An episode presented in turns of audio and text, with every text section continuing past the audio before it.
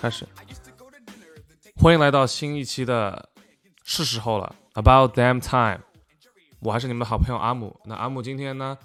新的一期我又请到了一个啊、新的嘉宾，但是这个嘉宾其实呃，大家应该在喜马拉雅或者先让他介绍自己。啊、l e t s welcome LCL。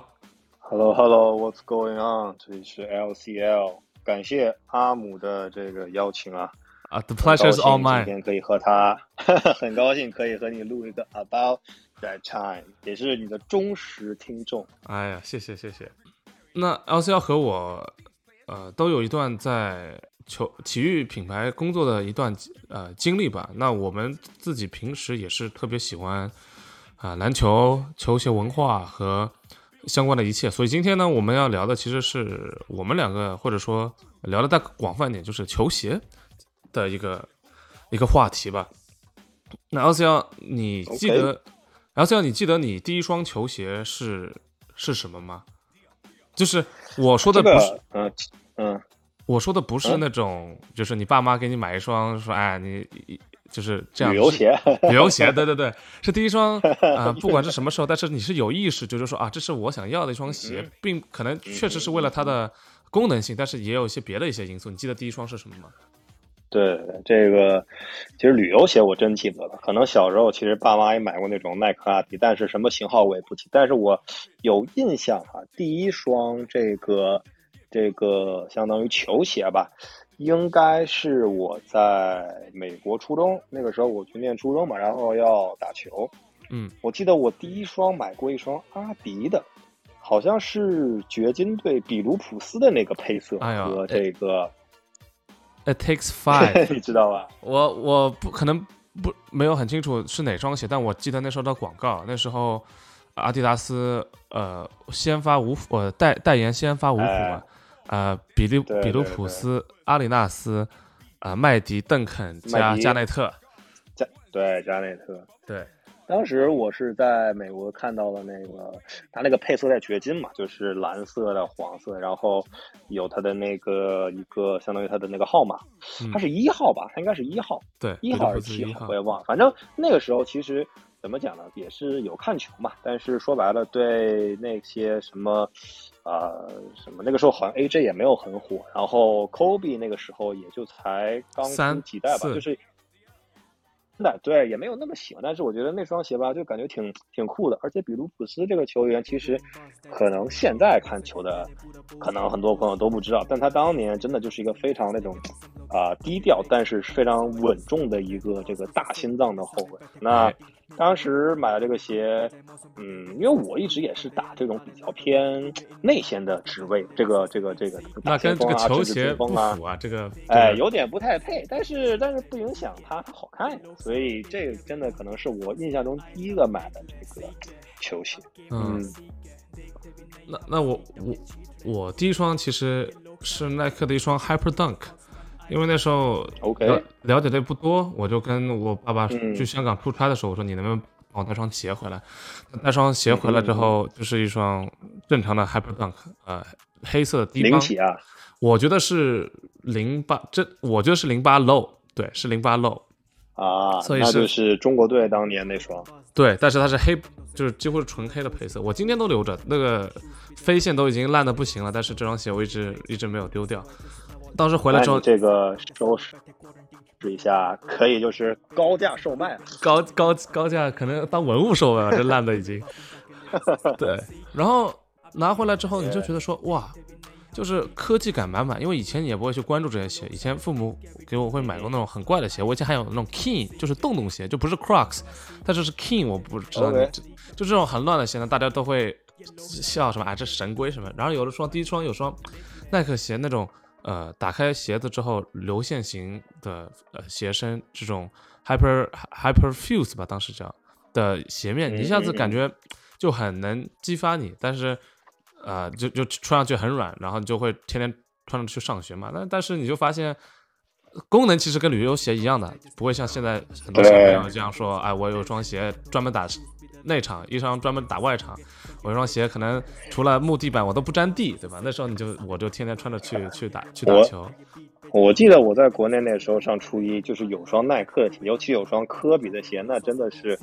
贼贼拉风，就是你在学校都觉得是最帅。那个时候标配我记得是耐克或者是科比的鞋子，再加一个那个 Apple Touch，哎，再来个什么 PSP 这种东西，那你真的是太 富二代了，对啊。哎，可惜我一个都没有。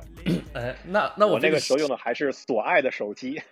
那没事索爱那时候用的人多啊，不然的话你别的别人也对吧？你苹果 iPhone 当时也也买不起，发短信没那么方便，如果藏在袖子里面，对吧？嗯。但是我第二双后面就有了双科比，科比五，当时是一个黑白黑紫的一个配色，还有泼墨。那时候你就第一次就说，哎，这个就有点入坑了，就感觉这个让我印象就就特别深。然后那时候也开始慢慢看球了吧。其实零九年、零九一零年总决赛打魔术的时候，没有没有什么印象，但是这双鞋或者说科比这个人，就后面一点一点在我心中就会生根发芽。这样是。不过你刚刚说到这个球鞋啊，我记得其实我第一双可能是看到过的鞋子。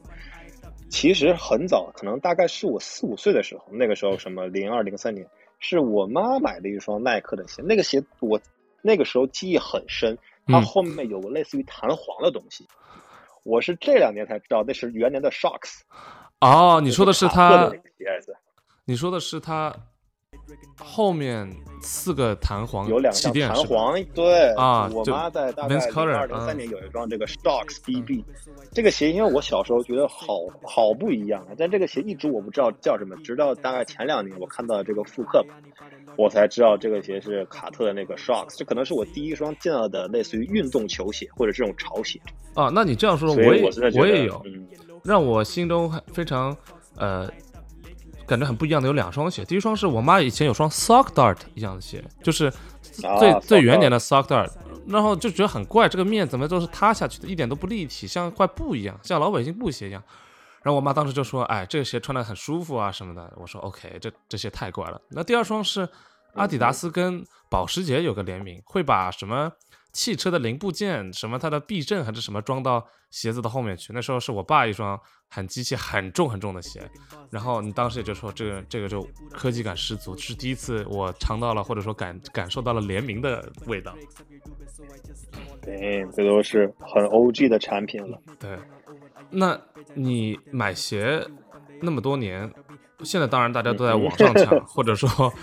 呃呃，要么在网上抢，要么网上抽了线下排队，要么网上抽了直接或者说二手市场买。你当时有什么你比较难忘的一些购买鞋的经历吗？就是比较不一样的经历。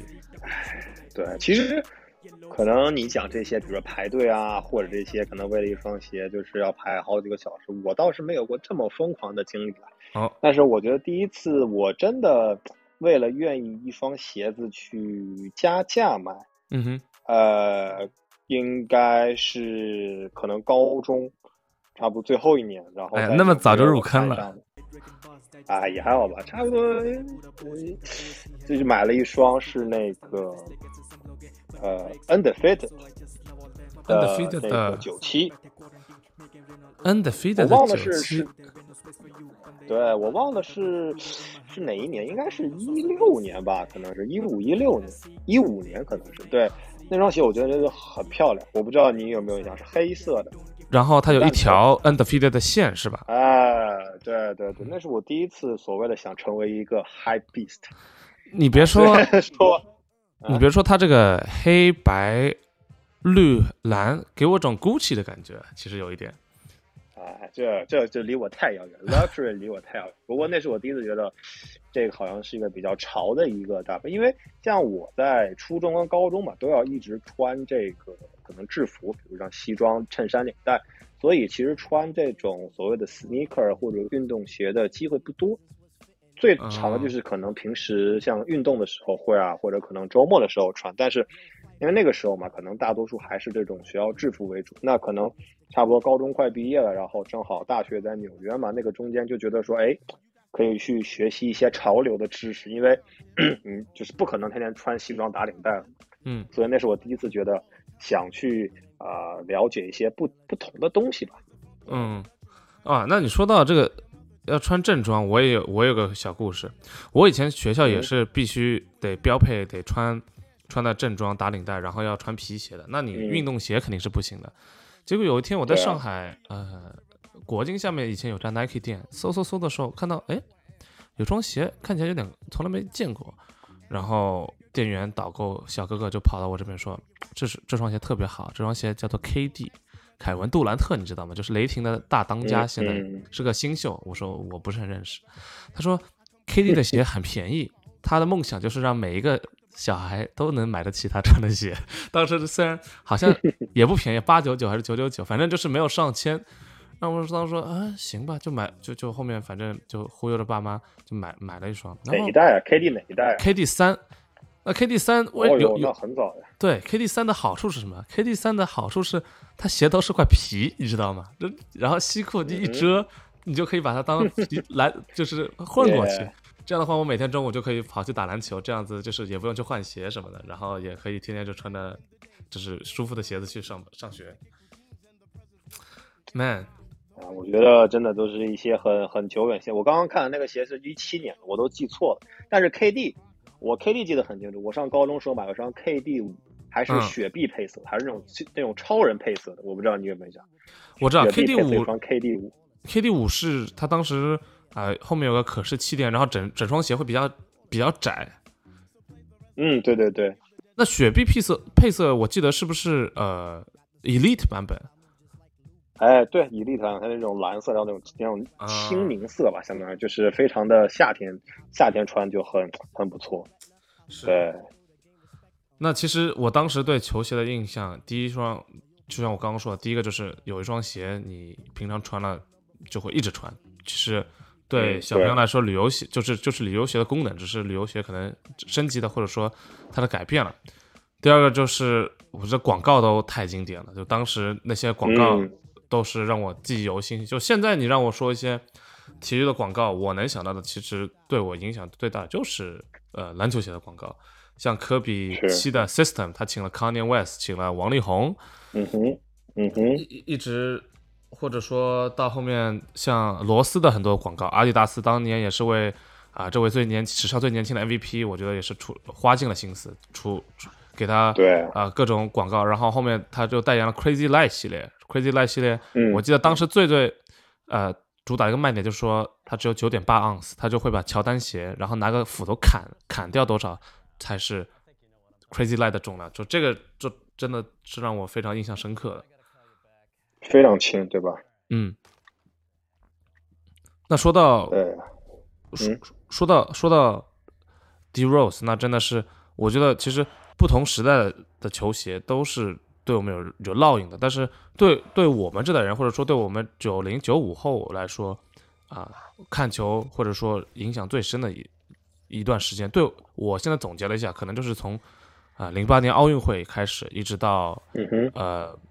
一五一六年，我觉得这段时间其实是差不多是个球鞋的巅峰期，或者说对我来说篮球鞋最巅峰，或者说辉辉煌余晖吧，我觉得是。是是是，同意同意。我觉得这个其实我差不多看球也是，其实最早姚明嘛，他那个火箭队在国内都看，但是其实我真的很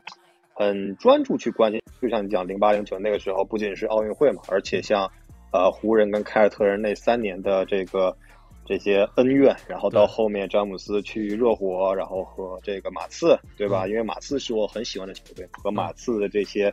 这些对话，我觉得那几年真的是。不管是从球啊到这个鞋，真的都是，可能在我看来是一个相当巅峰的一个时段。我可以打包票说，呃，就很有信心的说，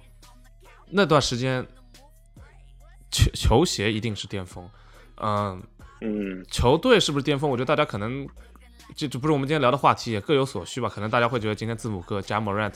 呃，卢卡打得很好，很好看，比当年好看。这个这个很难去评判。但是球鞋来说，不管从设计用心程度啊，从品牌角度出发，从设计师角度出发，从广告宣传角度出发，我觉得都是确实是一个是一个挺巅峰的一个一个状态。嗯嗯嗯嗯，是。可惜我当年看姚明，其实姚明自己，我们我们知道是他其实签的是锐步，那所以其实对呃锐步，而且作为一个中锋，你很难去打动一些小朋友的消费者，因为大家没有一个人想做一个啊、因为当时的位置感还比较强嘛，没有人想做一个、呃、对对吧？中锋去内我还记得那个时候，奥尼尔是签了李宁，对吧？他有一个灌篮的那个 logo，logo，他那个代名词，我还记得很清楚。对，然后后面奥尼尔奥尼尔是自己出去做了一个自己奥尼尔的品牌，但是对对对，对，在我们印象中最深的就是，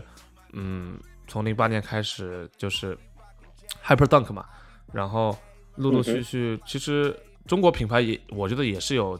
有有在我印象中介入的，从最早的巴特尔啊巴蒂尔到啊、嗯。斯克斯克拉钻石斯克拉水泥克星，到后面托尼帕克也是对跟了对对匹克，啊都是匹克嘛，匹克、安踏这几个品牌嗯，也是那个时候刚开始签约这个球星嘛。对，所以其实今天我觉得都是需要很长的路吧。我觉得像国内品牌今天能做的那么好，韦德知道能出九，能出十，能全程他的呃副线都能卖那么好，其实是莫过当时铺的路还是挺重要的。那我们刚刚就说了，零零八年开始，啊、我们关注到了姚明，姚明当当然我们就会关注到球队的另外一个啊、大佬，或者说像樱木旁边有有啊、大猩猩旁边有个流川枫对吧？有有个麦提还是比较飘逸的一个麦提，当年还有左哎，当年还有西西麦北卡？哎，这个话怎么说啊，？西麦是什么？西麦、南麦、南麦北卡，南麦然后西科东爱，东爱对对对。东部是艾弗森嘛，就是锐步，锐步啊，对吧？但是可能艾弗森那时候已经辗转了几个球队，从七六人到掘金，后面就没有说 Answer 四之后就没有啊、那么的映入我的眼帘。那我说回我觉得安 Answer 二跟三还是蛮帅的，他那个现在还有很多复刻嘛，对吧？也是很早的这个 Answer 鞋。我觉得这可能也会跟我们上一代的呃喜爱喜爱球球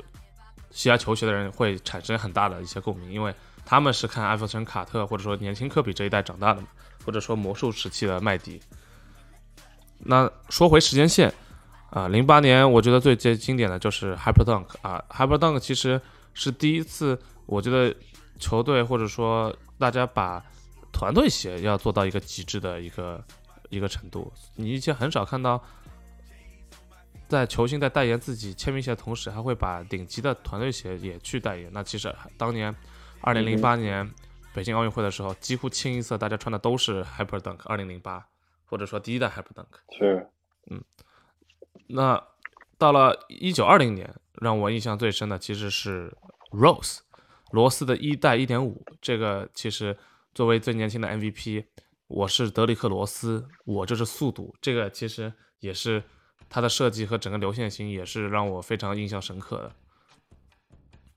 是啊，就是这种爆发型的这种后卫，一直都是可能就是联盟或者是就是球迷中很多喜欢。比如说像现在大家也比较喜欢这个莫兰特嘛。嗯那如果你像我们就看球，可能十年前你才知道罗斯那个时候的身体啊、速度啊，嗯，那些技术真的是也也很爆炸。我觉得不比现在的莫兰特差，甚至可能还更加的疯狂。因为最难的是暴扣，对，其实我觉得最难的就是说，我们特别是十年前，我们对位置感还是很强，就是说啊，一号位就是运球，所以你的鞋就是应该啊嗯控制；二号位就是有带点投篮；三号位确实，可能三号位大家最喜欢的原因就是因为像小前锋，你什么都能做一点，又能投能突能投，但是有点嗯太高了，高了之后又有点欺负人。像罗斯这种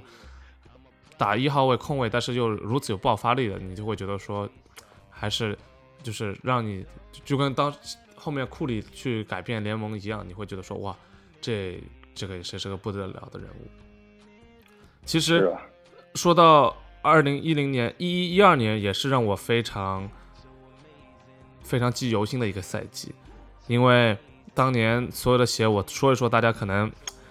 有个印象。这这一年真的是有点、有点、有点太可怕了。从从最早开始，全明星赛，我们它复刻了 Phone Pass Gal- Galaxy，就是我们所说的银河喷。嗯对，嗯然后当年有 KD 四，KD 四如果大家有印象的话，是 KD 第一双低帮鞋，是带一个呃斜斜过来 Nike 标的一个呃粘扣的 strap，我也非常经典的有呃全明星的银河配色，有 Nerf Gun 配色，然后有 Scoring Title 一个黄蓝的配色，还有非常限限量的当年的 Weatherman 就是呃气象员的一个配色。然后嗯，对，这个印象很深。对，然后还有勒布朗九，也是一百一百八十度的后掌气垫，有南海岸配色。科比七 South Beach，对 South Beach，天哪！然后科比七的 System 就是刚刚我们说到呃王力宏跟 Kanye West 在的一个广告，然后它是有两个不同的内衬可以换的，前后掌的 Zoom 或者只有后掌的 Zoom 的一个高高帮版和低帮版。一直到 Hyper Dunk 二零一二，Hyper Dunk 二零一二，其实我在这边可以好好讲讲。Hyper Dunk 二零一二，就像我刚刚说的，呃，第一代 Hyper Dunk 一样，它都是用 Nike 当家球星来代言的。当时 Hyper Dunk 二零一二，我记得在徐家汇啊、地铁站从一号线转十一号线的那那个长廊里面，两边铺满了勒布朗的广告，就是勒布朗穿着全身黑，一双呃黑色底呃黑色面蓝色底蓝色飞线和蓝色鞋带的一双 Hyper Dunk。在那边 fake 扣的一个标志，那是第一次 Nike 把篮球鞋里面加入了 Nike Plus，或者说是一个关于，特别是关于篮篮球的一个芯片。所以当时你就觉得说，哇，原来这可能是以后篮球发展的一个趋势，或者说呃数据发展的一个趋势。但是很遗憾，这个趋势好像并没有延续下去。但是这不影响啊，一二年的时候这双鞋最后。也是成为一个爆款，然后最后也是登上了奥运会的舞台吧。我相信，二零一二年的是伦敦奥运会。伦敦奥运会，对的对。这个鞋我记得最早还有那个 Carry Irvin 嘛，欧文也穿过。然后欧文有自己的 PE。的确，我是是，我觉得其实 Hyper Dunk 真的，因为你刚才讲了，就是他从零八年一直到这个一二年，这个鞋真的是，在我看来真的是这个 Nike 的这种团队学的一个。巅峰之作，他最后出到应该是一一一几啊，一六一七还是一八，反正就是我买过他最后一代，然后那个时候打也很舒服。然后现在其实后面我们知道这个，不管是他的 Alpha Dunk，像那个 Alpha Dunk 啊，或者是什么 Cosmic Unity 都一般，但是现在的这些 GT Cut 好像也还不错。我也是看希望这个能再去呃怎么讲，Nike 能出一些非常不错的团队鞋给到。给到我们吧。嗯，我觉得现在其实 GT Cut 或者 GT 系列、Greater Than 系列其实也算一个延续吧，对 Hyper Dunk 或者说顶级团队鞋的一个延续。是。然后我继续说下去，还有就是，嗯，Flyknit Racer 这双是双跑步鞋，当时也是非常火，跑鞋对吧？对，是康年带火的嘛。侃爷当时会上脚一双。黑白配色，白色底，然后啊是一个一个网织的一个鞋面，这是第一次。其实我们看到 Flyknit 运用在 Nike 的织网面料运运用在 Nike 的鞋身上。这双鞋为什么特殊呢？因为这我们知道现在看到很多鞋，不管是后面阿迪达斯的 PrimeKnit，都是同一个逻辑，就是同一个以。织网作为啊鞋面的一个能更好适应每个人脚型的一个一个逻辑。当时我记得一个故事是这样的：Nike 有说在波波特兰有一个自己的呃实验室，那里面是个算一个创意厨房吧，就大家有什么想法都可以做。哎，结果有一天一个设计师一个设计头呃头头在在看的时候，发现一个设计师把一个鞋子上面套上了个袜子。然后他就去把那个设计师抓来说：“你这是什么想法？”他说：“哦，没有，这是我就随便想的。我觉得如果说鞋面能像袜子一样直接把袜子穿鞋上，那应该很舒服。”结果这个这个项项目大受改进，Nike 投了好多钱进去，然后去研发这个 Flyknit 的技术。那到今天我们知道 Flyknit 已经非常成熟了，运用在各个领域，它能做到在不同脚的不同部位，呃，把针织呃把这个织物面料做的紧紧一点或者松一点，来一去到不同的。运动的一个效果，所以这个也是 Flyknit 诞生的一年，是啊，非常经典的一个，也算是一个非常有这种革命性的一个技术的突破吧。对。然后说到跑鞋，其实当年最火的啊是 Roshe Run，我不知道 L C L 你对这双鞋有没有印象？Roshe Run，Roshe Run 是席卷了那个时候可能还没有什么这个红书。但那个时候，我记得就是潮人都必备吧？应该是什么微博还是什么人人网 这种之类火起来？我觉得 Roshe Run 当时就是很火，尤其是在国内，在上海，嗯，就是是一个又很便宜，可能也就四五百块，但它的这个很百搭，对吧？对尤其我记得女生也很喜欢它，就是很轻很百搭。然后我也买过一双，我嗯个人感觉哈，挺一般的，就感觉也没什么科技，也不舒服，也没有很好看。但是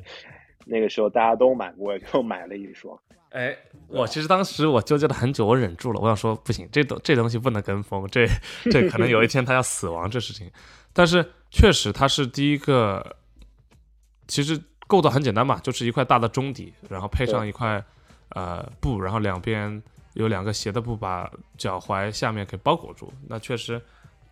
我觉得这个其实也是一个趋势，慢慢慢慢的大家会接受呃。以一些比较轻便、流线型的跑鞋作为一些呃日常的穿搭跟出行。对，就比较百搭嘛，可能对于大家来讲，而且也有一定的品牌认知度。是，然后当年天呐，还有一双非常非常我想提的鞋，叫做 Free Mercurial Superfly HTM，或者不用 HTM，就是 Mercurial 啊 Superfly、这双其实我们有个更加俗的名字，或者更加通通懂通俗易懂的名字，叫做吕布。吕布大家应该就很熟悉了。啊，Right，吕布这个也是有很多的这个回忆。现在这个鞋，这个鞋最早是不是根据那个足球鞋改的？对吧？对，因为第一次他们是记错吧？Mercurial 这个刺客系列，大家都都知道是非常有名的，呃，耐克的一个足球鞋，呃，足球鞋的一个系列，是专门给前锋、边锋做做打造的一款啊、关于速度型的一双战靴。那呃，Nike 或者说 HTM，HTM 其实是三个人，是 Tinker Hatfield，啊、然后是藤原浩，还有 Mark Parker，就是当年耐克的呃 CEO 吧，或者说 CEO 嗯对，然后他们三个一起做的一个一双一双鞋，可能 HTM 只是一个配色，但是整体 idea 就是说整体的想法就是我用纯呃织面的鞋鞋帮和鞋身高是双高帮的鞋，做成像呃足球鞋一样锁定的效果，但是底用用的是 Free 的底，Nike Free 我们知道这是非常经典的一个华夫底，就华夫底的好处就是它非常柔软，然后啊、可塑性很强，所以你不管脚是任何变化，它都是能比较能自适应的一双鞋，所以这也是双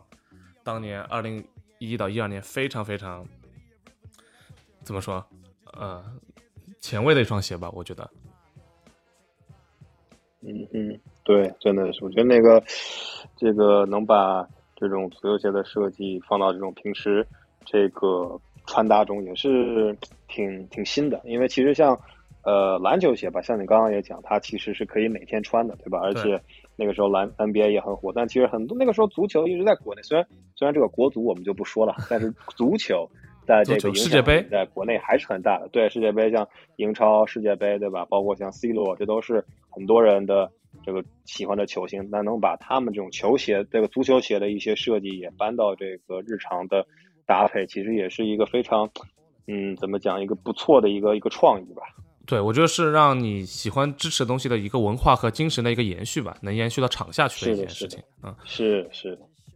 然后当然我们要说到当时的呃 Crazy Light，其实也是当年啊、推出的，只有二百七十七克或者九点八盎司，这个重量其实放到今天都是一一个非常非常非常非常轻便的一一个重量，但是当时阿迪达斯我记得他们是全线全打 Crazy Light，就是 Crazy Light 不管不不光出了篮球鞋，还有跑鞋、训练鞋各种，反正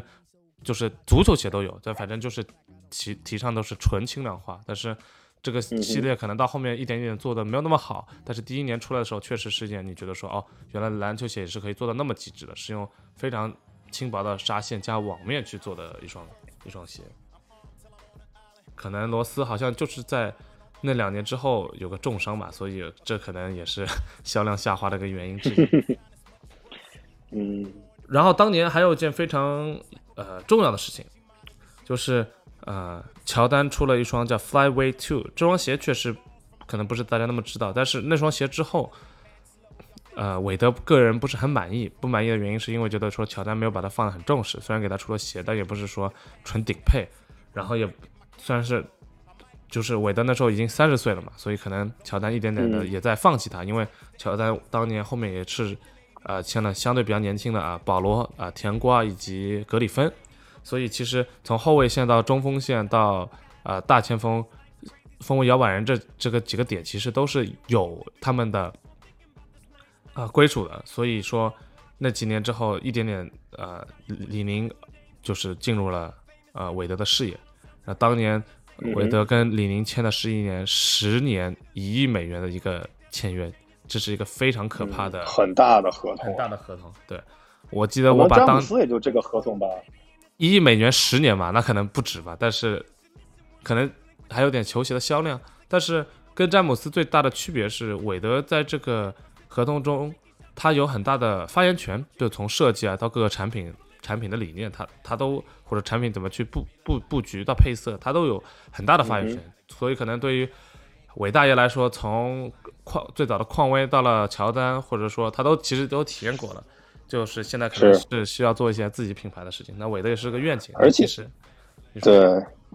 而且韦德应该也，我觉得韦德的粉丝呢一直也是不少，但他感觉还是那个时候在比如詹姆斯、科比啊，甚至后来像你讲罗斯这个。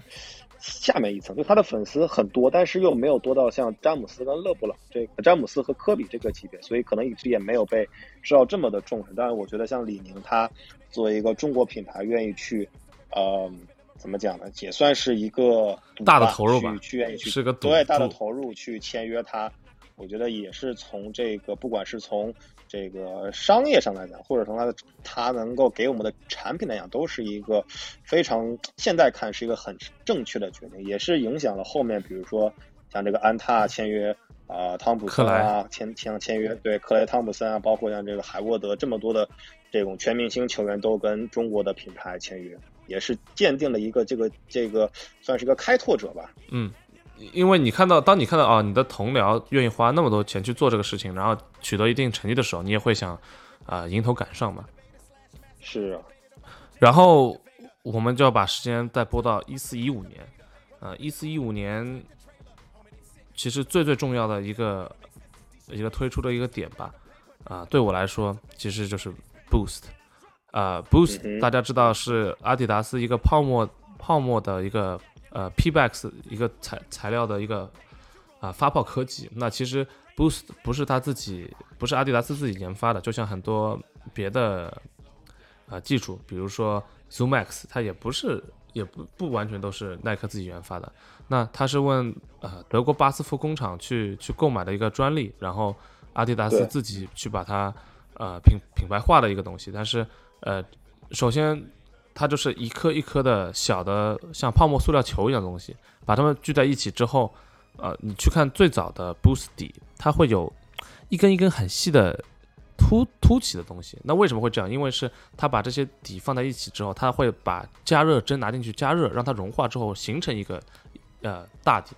那话说回来，那 Boost 大家今天也很熟悉了，不管是你看到啊 Pure Boost、Ultra Boost，或者说呃大家更熟悉的可能今天的 Easy 系列。为什么那么软？我们所谓的踩屎感，其实我觉得第一代都是来自于呃 Boost，这也是一四一五年，呃，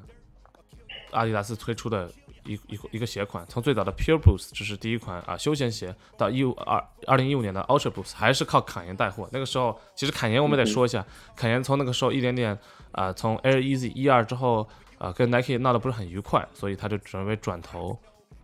阿迪达斯阵营。那最早阿迪达斯阵营还没有说啊，专门为他推出什么系列什么，他开始就是代言的，就是嗯，Boost 系列吧，就是一点点的带火了运一一点点加深了运动鞋啊那张潮流的这个事情。然后一五年其实最重要的也是他自己推出了 Easy 三五零和七五零啊，也是第一代对跨跨时代的这个产品，因为其实。在这个 Air Easy 嘛，那个时候不管是 Red October 啊，还是这个这些鞋也是很经典。那那个时候，因为可能对于我不知道对于对于这个阿姆，但对于我来讲，那个时候像 Red October 或者 Air Easy 这些鞋对我太久远了。那个时候我可能还没有有那么潮流到会去关注这个康爷在耐克的这些鞋。但是我觉得当他去跟阿迪签约，并且有自己的这个啊，品牌之后，我觉得那个时候有椰子就像是一个怎么讲，就是一个非常了不起的一双鞋，就潮流圣物的感觉难求。对对对就是大家感觉椰子这个鞋，哇，哦就是你是，如果你是一个潮人，或者如果你是一个很帅的人或者很漂亮的人，你一定要有一双椰子。对呃当然了，今天也是这么会去看，但是今天由于它的配色太多了，太被商业化，所以可能，嗯，可能人每个人都有一双椰子。不过，但是在那个时候，我那时候因为还是挺限量的，对对对，所以其实对我来说，呃，我们如果快速进程到今天，阿迪达斯疯狂呃产椰子卖椰子，最后导致的结果就是椰子烂大街啊、当然对他们来说产量是上去的，二级市场价格是下来的，但是你就会发现这个文化符号一点点。从一个潮流尖端到了一个就是大众的一个不会错的鞋款，其实有一点复刻当年 Roshe Run 的一个老路。其实康健当年也说过，他就说他看到 Roshe Run 那么火之后，他说我一定要设计一双鞋能打败 Roshe Run，然后跟他一样舒服，但是比他好看很多。那其实凯燕确实这个人还是挺挺天才的，还是这个事情还是做到了。嗯对啊，二零一五年，呃，其实还是有还有一件很大的事情，就是大家如果呃不关心，我也是查了才知道，啊，二零一五年是第一年我们非常痛恨又爱又恨的 Sneaker Pass Sneaker App 也是也是推出了，就是啊，Sneaker App 哎，就是很多记忆啊，很多记忆。是，他们就一改当年说啊，所有东西都要是官网抢，可能有机器人，或者说啊要线下排队，或者说抽签这种方式。那 Nike 也是说，我要打造一个全新的系统，能让大家呃在我们我的一个新的 APP，他发现 APP 可能是当时或者说是是他们觉得是未来嘛，就是说能把我们做广告、发售、抽签、抢鞋，或者说地域地域性的、地区性的一些活动，全部集为一起一体的一个一个系统就发售了。那其实，哎，我现在刚刚收到一个呃那个 release remind sticker 给我推上 十五分钟之后要抽鞋，对，所以当年从那时候开始，每天呃美东时间早上十点钟，当时我在美西早上七点钟，不管是周末还是周中，再累我都会。啊，起来，因为我们知我知道早上七点钟会有一双鞋要发，这双鞋拿到你就会那那你就那那你要不要分享一下你印象最深的抽到 Sneaker 的鞋子呀？哎呀，这个我去翻一翻，我现在就去翻一翻我现在的记录。其实我还是抽呃抽到挺多的。其实印象最最深的是我抽到过一双啊、Off White 的一 AJ 一的 Ten 嗯哼，啊、呃，Ten 是芝加哥不是芝加哥是是北卡？北卡配色。其实也是好几万了吧？现在得啊。哎，你别说了，当时当时当时真的是没这个概念，当时就说，哎，完了，他这因为我不是第一次抽到，我是算是复刻，或者说是第二次抽，我想说完了，这复刻这价格不得往下掉，好像六六七百刀我就把它卖掉了，哎呀，这是买的人赚赚赚翻了。但当时拿到鞋说确实好看，但是我就说这花的可能自己穿不了就卖掉了。但是这是我 sneaker app 上面可能最最最最呃难忘的经历吧。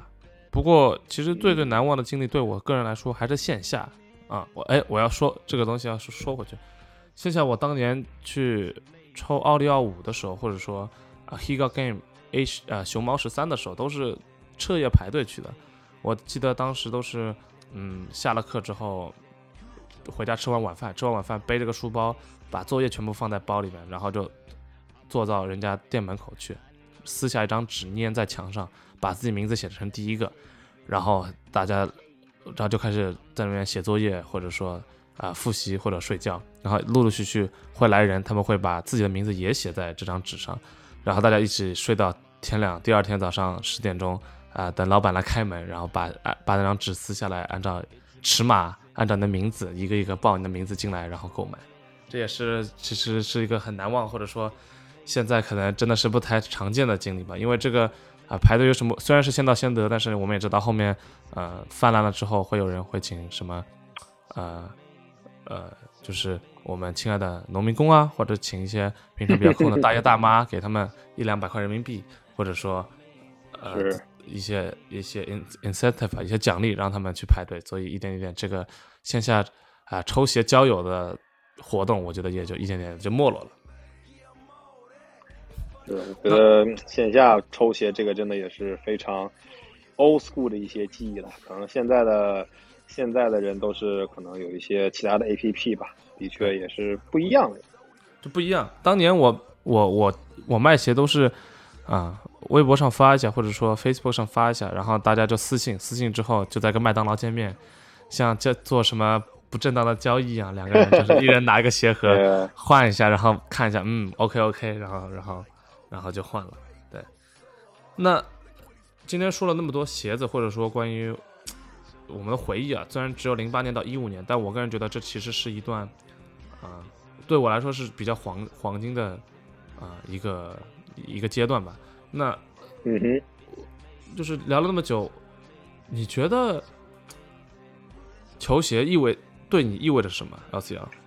对，其我们实我觉得升华一下就是我们刚，对对，我觉得刚刚聊了很多，其实很多都是我们的回忆了。我觉得不光是说最开始买的球鞋，到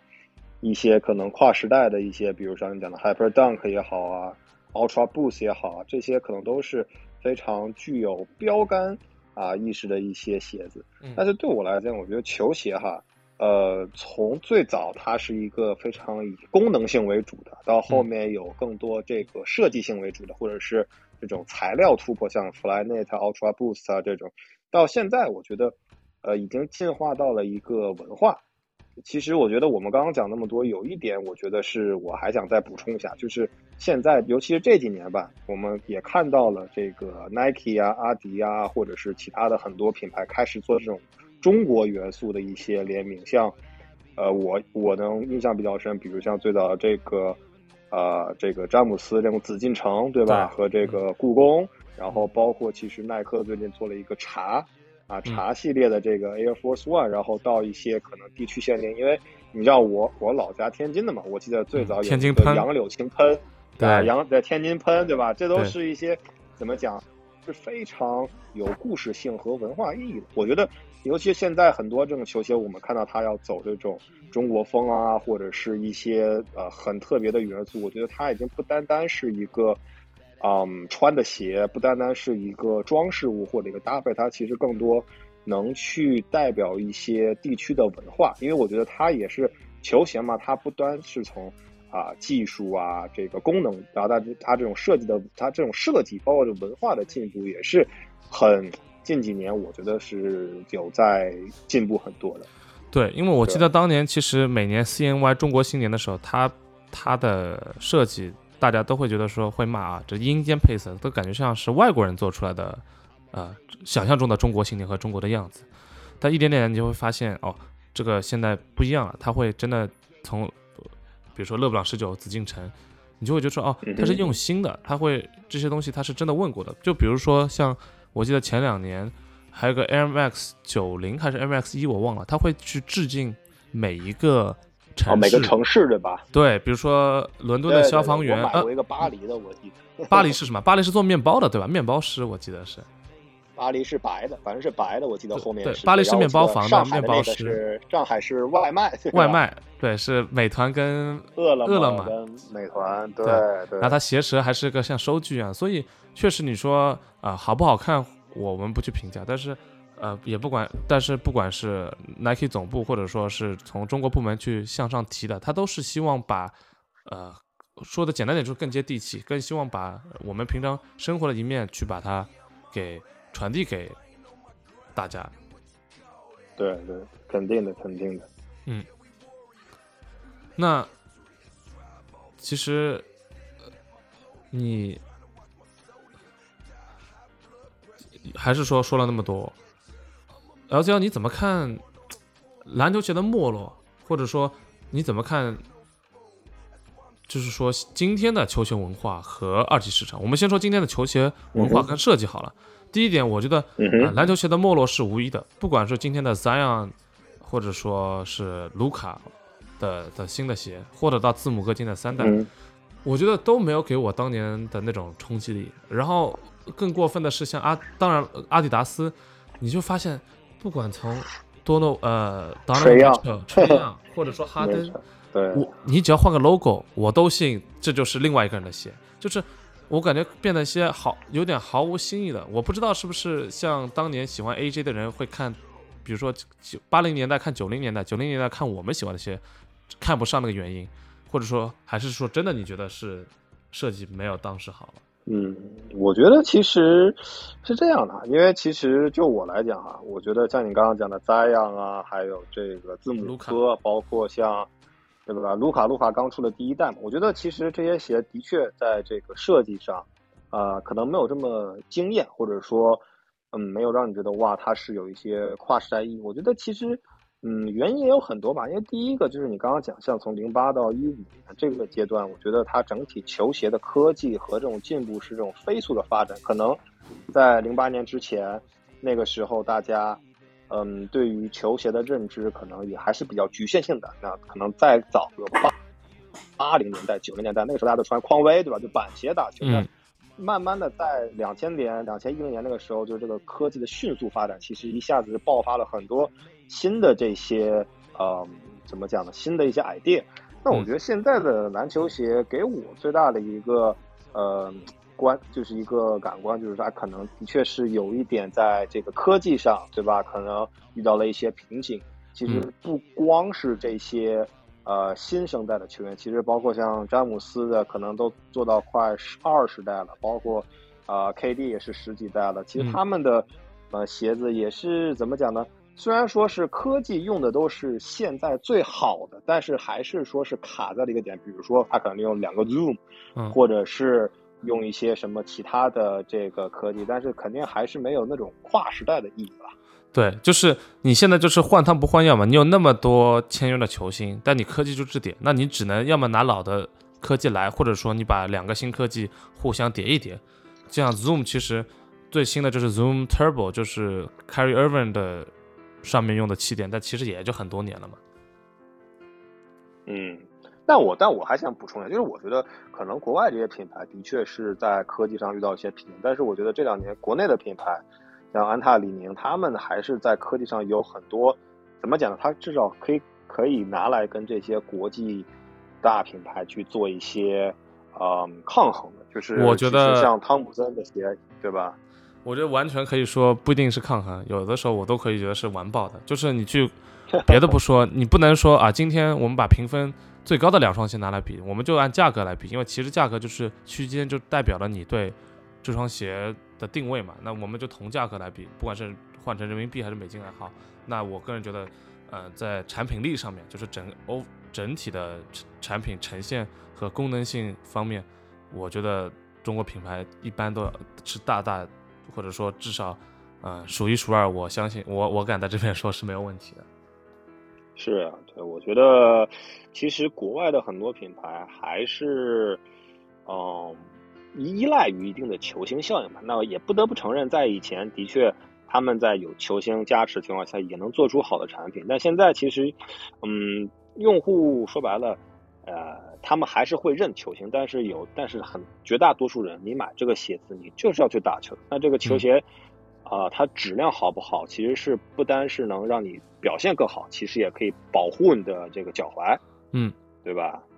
就是它是功能，就功能性还是要有的，不能直接说，嗯，嗯，怎么怎么说呢？我我个人觉得还有个问题就是说。时代潮流的一个变化，从 Roshe Run 开始，大品牌、小品牌一点点发现，哎，嗯，自从我们我们觉得现在感觉，呃，一个科技感太足之后，像字母哥科技感那么足，你很难把它穿上街。第二个，一点点大家的穿搭从最早的 AJ 开始盛行了那么多年，一点点的开始往跑步鞋、休闲鞋这边移了。我们看到有新的呃奢侈品的加入。我们看到有不同的地方开始做跑，呃，没有以前没有 sneaker 或者说没有运动鞋系列，开始做运动鞋系列，你就发现大家的审美或者说这个香馍馍一点点点的开始重心开始偏移了。那作为呃头部品牌或者说早就已经入坑的人，呃，比如说 Nike、阿迪这种大厂，那他们的重心也一点点的会向休闲啊、跑步这方面移，因为我们知道像呃。Leisure wear, athletic leisure wear 就是运动加休闲装，不管从啊 Lululemon 他们也开始出鞋了，或者说 Lululemon 这种啊，我我能穿运动装出去这种感觉，其实一点点的在我这边移。那这个当然我觉得是好事情，但是当然了，这个从重心，不管从重心还是从资源方面，都会对篮球鞋和篮球产品做造成很大的一个影响。我觉得，那确实篮球鞋可能今天还是很专业，但他们一点点的，我觉得更加专注于场上的表现，或者说就是作为一个单一的功能的产品，而不是跟潮流什么相关的一件事情。可能，呃，是，对。对，我觉得现在的确也是在找到一个平衡点嘛，就是像你讲的，可能一些奢侈品牌或者做这种想做这种运动鞋，然后呃专门做运动鞋的也慢慢去啊找到这种一个 as leader 的一个一个平衡点吧。我觉得的确这是也是一个趋势。对，就是你不能逆逆着趋势去走，或者说我们只想着过去吧。那确实，啊，在我们这一代人心中，可能当时还是还是挺难忘每一年啊。的要新发的球鞋，我我都记得，我当年每一年叫我写，就是有一年我出去去夏令营，叫我写什么，写给三个月之后的自己的一个愿望，或者说三个愿望，我都想不出。最后我写的是，我想知道 KD 八长得是什么样子，我想知道 Kobe 十一长得什么样子。这真的是我写在纸上，后面三个月之后邮寄到我自己家里面的的的一封信上面写的。对，但是这种期盼可能。啊作为大家今年来，最近来说，或者就没有那么多了。那 C L 最后最后，我想问问你，其实怎么看啊 C L，我想问一下，那接下来你怎么去看今天球鞋的设计啊？不管从嗯我们复古的老爹鞋啊，我们的比如说五五零，到比如说像 Balenciaga、Triple S，到一些丑鞋的盛行，比如说像 Crocs 那种厚底的 Crocs 这种，就是。你觉得这种，或者说像前两天出的 Air Presto 的 Hello Kitty，那其实在我眼中，这些都肯定不是我会穿的鞋。但是既然品牌能推出，那说明它肯定是占有一定市场的。你怎么去看这些这样一件事情？对，我觉得现在可能的话，就是像因为我们最早谈的更多篮球鞋为主嘛。现在其实你刚才讲篮球鞋出街的概率很少。现在我感觉出街最多的篮球鞋是科比四、科比五。对吧？也是很早以前的球鞋。那现在大家可能穿的更多，就像你讲的，从这个联名款啊，像 Air Presto、Hello Kitty 这个刚出联名，或者是像嗯这个 Balenciaga 的这老爹鞋，或者像 Crocs 对吧？Crocs 也是一个也是一个 comeback 吧。就是像我记得小时候那个鞋，也就是一两百块、两三百块，就是很方便的穿。但现在可能这个 Justin Bieber 啊带货，对吧？然后包括像我。呃，对，我觉得包括这个 New Balance 这两年，包括像这种慢跑鞋，New Balance 啊，Asics 呀，啊，这个萨洛蒙，甚至也都是有一定的市场，因为我觉得它可能是对这种日潮啊、日潮啊、港潮的影响啊。对，我觉得其实现现在的球鞋它更加的多元化吧。我觉得不单是篮球鞋、跑鞋，然后甚至一些老爹鞋，甚至像这种拖鞋，对吧？我觉得都是有很多的这个。这个存在，但是我最后的话，我觉得还有一点可能，其实这个这个鞋我我还蛮惊讶，我们这快一个小时都没有聊，就是 Air Jordan，嗯啊，这个鞋我们一直没有聊到。我觉得其实 AJ 这个鞋款怎么说，它一直是在，尤其像 AJ One 或者 AJ 十一这种鞋，它这个鞋一直是在我觉得呃全世界的球鞋界一直有一个。很高的一个地位，因为像 AJ One 这个鞋其实也都快快四十年了吧？你想，那它一直还可以卖这么好，我觉得说明就是，当当然它在国内火，其实也是这几年的事儿。我记得我们上初中的时候，AJ One 好像还没有很火，但是我觉得 AJ One 这个鞋其实也是一个，它依旧可以卖的不错，就说明其实，在很多的这个消费者他去拥抱这些新的潮流的话，还是有很多这种 old school 的人他会去。去去怎么讲？去呃，继续喜欢这些经典，像不管像 AJ One、AJ 十一，对吧？包括我刚刚讲的现在出街率很高的，像这个科比四、科比五，对吧？对，说明这个还是有很大一部分人，他不单单是去跟着潮流，他还是真的会去呃尊重并且去跟随这个比较呃最原始的这种球鞋文化吧。嗯，呃，其实呃。我其实心里很，呃，说到这儿我很纠结。就一方面，我希望，哎，这东西属于我们自己就好，就是我不希望这个这个社会那么浮躁，或者说希望大家都能去喜欢嗯我们喜欢的东西，或者说去尊重这些球员球员文化。但我觉得说这个事情又是不现实，因为大这个社这个社会就是浮躁，大家都会去追随一些，或者说就品牌也会去呃创造一些新的东西去去去去希望你继续去购买嘛。那他们当然需要做一些跟之前不一样的东西，那这也是一些新的文化。那大家其实新的一代也会说，哎，我不想跟我爸穿的一样，我不想跟呃，比如八零后、九零后、九五后穿的一样。那当当然他他们要去寻找他们新的东西，所以我只能觉得说，希望大家都能找到自己呃跟自己文化或者说回忆共所共鸣的事情吧。如果像今天，比如说十十岁的孩子看到卢卡，觉得卢卡就是他的英雄，那希望十年后、十五年后复刻卢卡一的时候，那你也会去购买。可能对他们来说，卢卡就是他们的科比，是他们的罗斯，是他们的呃 KD LeBron。是啊，是啊，我真的觉得这个每一代人喜欢的东西都不一样。嗯，但我觉得你你也会觉得这个真是嗯，我觉得每一代人喜欢都不一样，但是经典东西还是会留下来。就像今天科比还是四五还是会去穿 AJ 一四，呃六十一，大家还会去穿的原因，就是因为好的东西就是好的东西，不会因为时代的洗刷而被淘汰掉。Yeah. 那今天很高兴 LCL 来，我们也聊了一快一个小时球鞋。当然，我们知道今天聊的很不完全，我已经尽我们我我们已经尽量想说啊，把所有大家当年喜欢的球鞋都包括进去。当然，我知道还有很多东西我们没有提及，比如说我要这边 honorable mention 一下呃 LeBron 十啊，科比五六七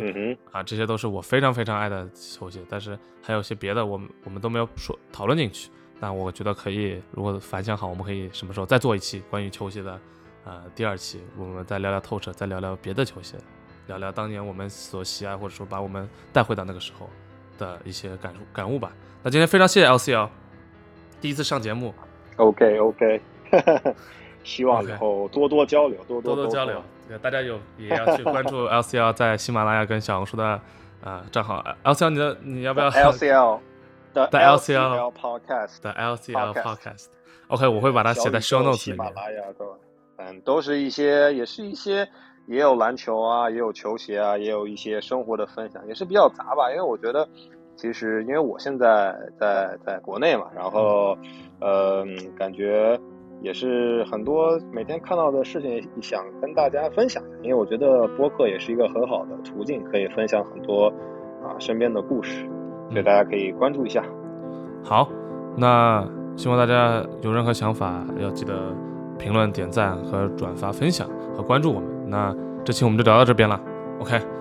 那 All right，All right，拜拜，谢谢大家，拜拜拜拜。拜拜。